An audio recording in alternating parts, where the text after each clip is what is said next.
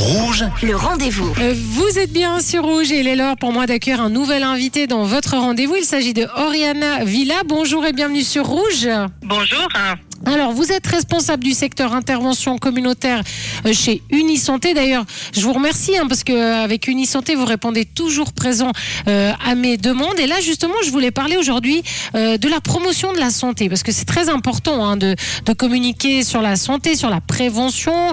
Et bien sûr, on le sait, bah, tout ça, ça coûte euh, très cher, ça coûte de l'argent. Alors, vous avez lancé un appel à projet aux communes vaudoises. Vous avez reçu combien de projets? Alors, on a reçu 49 dossiers.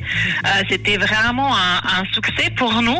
Euh, il y a eu vraiment beaucoup de dossiers déposés, tous d'une qualité excellente, vraiment. Je, je, je le tiens à le dire et je tiens à remercier toutes les communes qui nous ont envoyé leurs dossiers des candidatures pour l'appel à projet. Donc ça répondait euh, un peu à vos attentes. Vous trouvez que les communes ils ils font l'effort, s'investissent dans ce domaine? Absolument, c'est pour nous un public cible prioritaire. Les communes sont au cœur des besoins de leur population au niveau de qualité de et des créations d'environnements favorables à la santé de leurs habitants et habitantes. On s'attendait pas autant des communes, mais euh, c'était les fruits d'un travail qu'on a fait aussi avec des communes partenaires, aussi avec les associations fêtières des communes vaudoises pour essayer de comprendre est-ce qu'on appelle à projet trop lourd à porter, par exemple par les petites euh, communes. Et puis on a essayé vraiment dans les contenus, dans les critères, dans la, aussi dans l'écriture du document, d'être les plus simples possibles pour permettre à ces fantastiques municipaux et municipales des milices qui n'ont pas des chefs des chefs des services de pouvoir participer à l'appel à projet.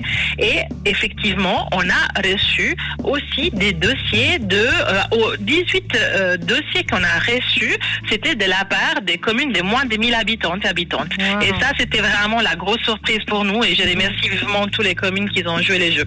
Un gros succès. Donc vous avez retenu 15 projets. Quels étaient vos critères de sélection? D'une part, nous, on a visé cet appel à projet sur des mesures qui s'appellent structurelles. C'est un mot un peu compliqué, mais c'est vraiment pour dire que c'est des mesures qui vont agir de façon un peu plus pérenne euh, sur la promotion de la santé et le bien-être des habitants. Ils vont créer des cadres de vie. Donc, euh, par exemple, aux mesures comportementales, c'est en mesure qu'elles visent à changer le comportement des personnes. Je vais arrêter de fumer, je donne des cours d'alimentation équilibrée, on met en place des cours d'activité physique.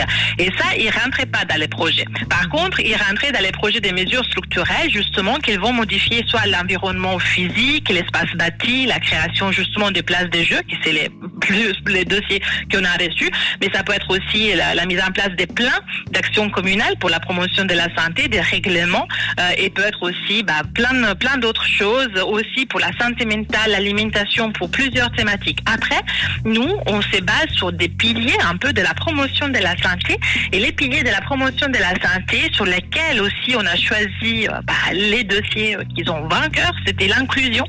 L'accessibilité pour tous et toutes, donc aussi euh, favoriser des espaces inclusifs pour les personnes à mobilité réduite, pour les personnes en situation de handicap, l'équité, euh, la, la, durabilité. On ne pouvait pas accepter des projets qui en même temps ils pouvaient générer des dégâts euh, naturels euh, ou qui étaient contre un peu les principes aussi de la durabilité.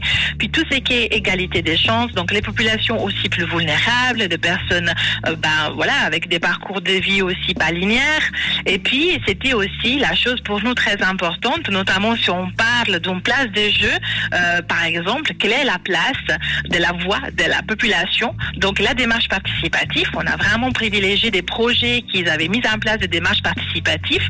Et pour une place de jeu, bah, la démarche participative avec les enfants aussi. Quelle est la place de l'enfant pour quelque chose qui leur concerne? Donc, par exemple, il y a eu des communes aussi de peu d'habitantes et habitants comme Courtille qui a fait une démarche et a fait dessiner les enfants leur espace de, de, de idéal et les enfants ils ont par exemple dessiné une tyrolienne et ben tyrolienne il y a eu donc pour nous ça c'est très important Donc 15 projets qui vont être soutenus à hauteur de, de 4000 francs. Il y a par exemple le Mont-sur-Lausanne là qui propose un plan de mobilité scolaire, donc faciliter le trajet à pied euh, des enfants pour aller à l'école. Il y a Écublon qui a misé sur un plan pour, pour les seniors. Euh, Corsier sur euh, Vevey, un parcours plutôt santé, physique. Euh, Bussigny qui a fait un plan extraordinaire. Mais j'aimerais vraiment parler avec une de ces communes. On va voir en antenne si c'est possible de le faire, d'accord? On va tout faire pour. D'accord.